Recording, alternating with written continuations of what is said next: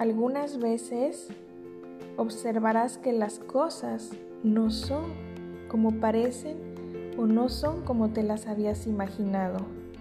¿Hay algo más que está ocurriendo?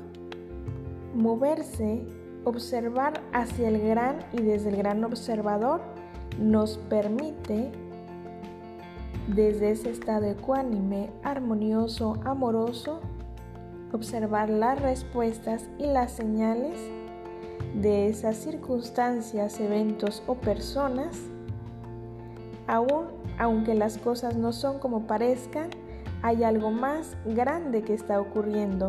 Solamente permítete ser, transformarte y convertirte en el gran observador que es el equilibrio pleno. Así ya es.